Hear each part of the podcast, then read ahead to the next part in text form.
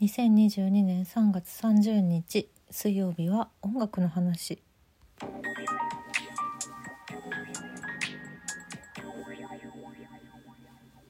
3月ももうすぐ終わりで最後の3月の水曜日ですので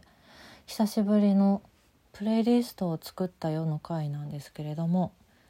あのここ最近ね今月の頭の音楽の話もそうだったんですけどドーピングパンダが再結成しましてであの来月からツアーも始まるというもうワクワクっていう、まあ、普通は初日は私舞台の初日なのでねこう遠くから羽田に向かってこう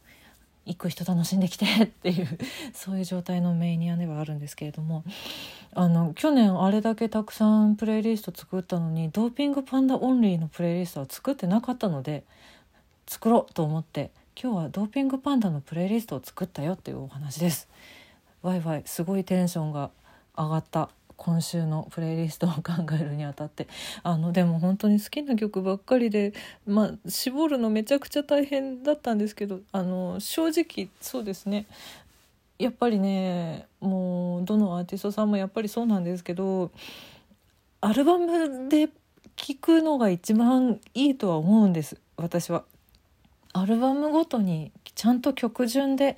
聴くのが絶対に一番だと思うんです。思いうんだからすごいその順番考えるのとかもなんかすごくうんうんって思いながらうんでも本当はアルバム全部聴いてほしいっていうのが結構うんってなりながら作ってはいたんですけれどもでもまあ特にその中でも好きな曲たちをどうすもうめちゃくちゃ迷いに迷って15曲選んだプレイリストを今回も作っております。後でご紹介はするとしてドーピングパンダね。あの今一度改めて簡単にご紹介をさせていただきますと3人組の3ピースのロックバンドでして、えー、ボーカルギターの古川豊さんとベースの北条太郎さんとドラムのはやとビートさん。の3人でございます。かっこいいのよね。私初めて聞いたのはうん高校生か。大学生か。どうだったろう。でも高校生だったかなと思うんですけどな何だったかな。なんか当時はまだそんな配信で音楽聴くみたいなのはほぼなかったんだけどなんかその走りみたいなねコンテンツがあってで携帯電話まだガラケーよ？ガラケーの時代になんか数曲その何て言うの？お試し無料ダウンロードできるよみたいななんかそういうのを見つけたんですよね確か当時。でなんかあ知らない音楽がいっぱいあると思ってこれ違法じゃない違法じゃないよ？ちなみに一応ちゃんとね言っておくと。あのなんかそれでいろいろ聞いてみようって思ったうちの一つにドーピングパンダの「ブラインド・ファルコン」っていう曲がありましてアルバム「ダンディズム」に収録されてる曲なんですけどでだからそのえっ、ー、と全部英語の歌詞なんですよね。当時の頃の。ドーピングパンダは後期になって日本語歌詞も出てきたんですけどだからまず最初にこれは日本人なのかそれともあの洋楽なのかどっちなんだろうっていうところから入ってでもなんかすごいかっこいいなと思ってすごい好きだなこの人たちって思ってそれでなんかちょこちょことそのまず「ダンディズム」っていうアルバムを全部全曲聴いてあやっぱあ日本人だったやあえめっちゃかっこいいじゃんってなったのが。うん、10代の頃でそこから他のアルバムとかインディーズの頃のアルバムとかも聴いててでライブ行ってみたいなって思いつつでもなんかすごくなんだろう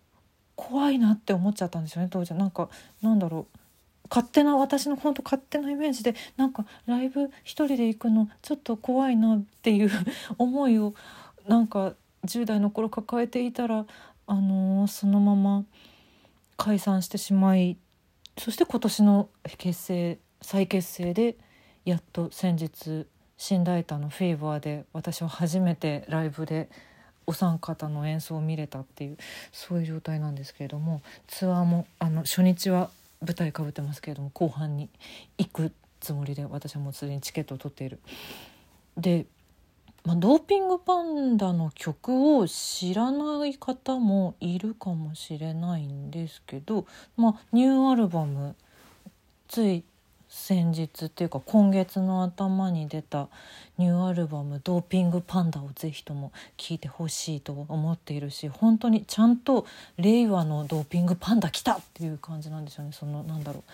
何かのインタビューとかでもなんかメンバーの皆さんが言ってたんですけど本当夏メロにな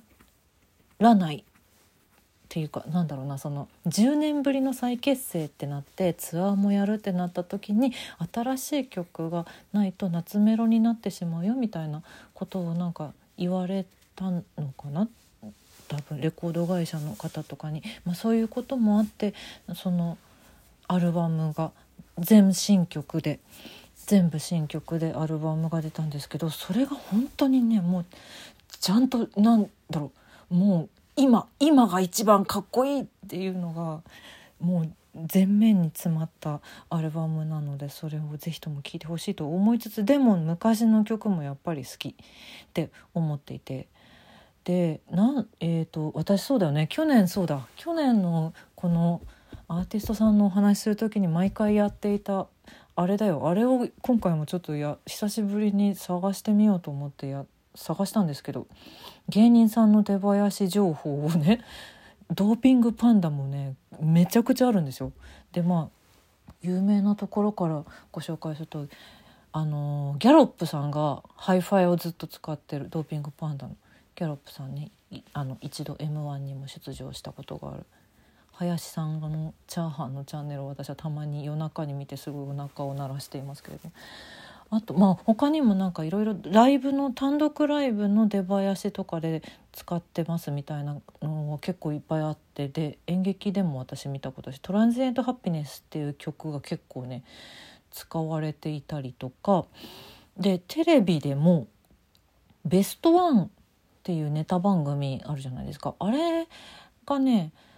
あれにねあのなんだろうななんて説明したいのかなオープニングじゃなくってなんかその各芸人さんたちがこういうベストワンのネタをやりますっていう時に BGM でかかってる曲は多分「M フローラブスローピングパンダ」の「シーラブ・ザ・クリーム」っていう曲だと思うんですよね。最近見た時もやあれが使われてたと思う。あれドーピングパンダあと「千鳥のクセがすごいグランプリ」のオープニング曲あるじゃないですか。あのちょっと耳に残る不思議な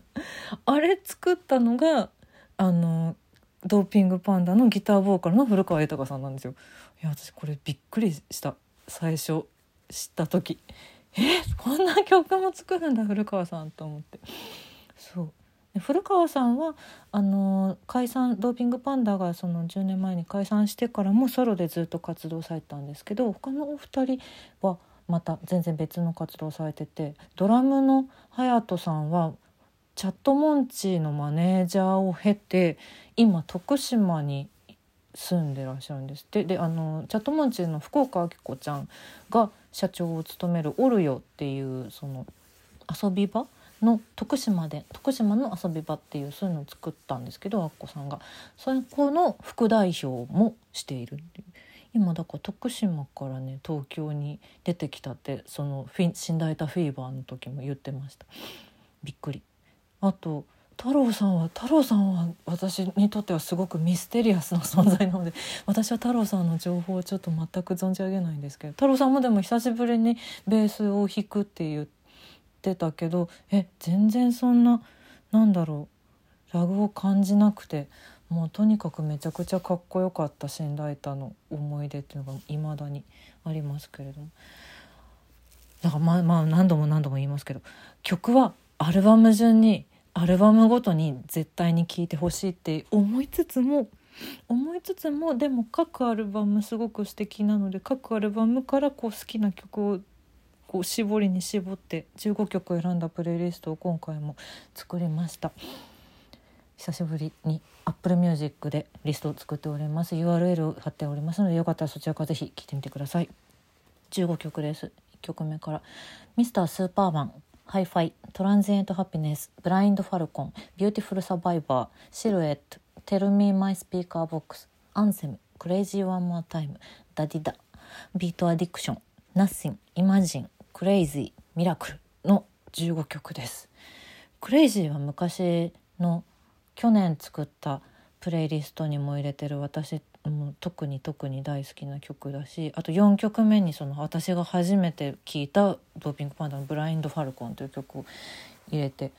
おります。で、えっと、今年出たその新しいアルバム「ドーピングパンダ」の中に入ってる曲は6曲目の「シルエット」っていう曲と、えー、13曲目の「イマジン」っていう曲です。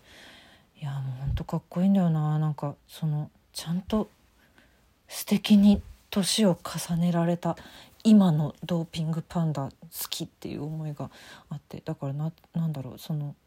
昔の曲たちと並べるとちょっと不思議な感じもしちゃうんですけどでもライブではいろんな曲が聴けるのが楽しみだな。そうだから「死んだいたフェーバー」で聴いてすごい嬉しかった聴けて嬉しかった曲っていうのとまだ聴けてない懐かしい昔の楽曲これ聴けたらいいなっていう思いも込めて「ブラインド・ファルコン」とか「ナッシン」とかなんだあと「ビート・アディクション」とか。クレイジーワンマータイムとかなんかああアンセムとかねあなんかもうどんどん出てくるけどそうそうそうそういうなんかこの間のライブを経てこういうリストになったなっていう感じなんですけど私にとっては。うーんなんかそのそうですねそれぞれのなんかこの曲が好きだなみたいなのがあったらそのアルバムの方を聴いてほしいよっていうそういう感じのプレイリストではあります。あ嬉しい。なんかフェスの出演も今日ニュース出てツアーが終わってもまだまだ会えるのではないかと思って私はすごく楽しみにしております。まだ聞いたことがない方はぜひぜひすごくかっこいいので聞いてみてください。また。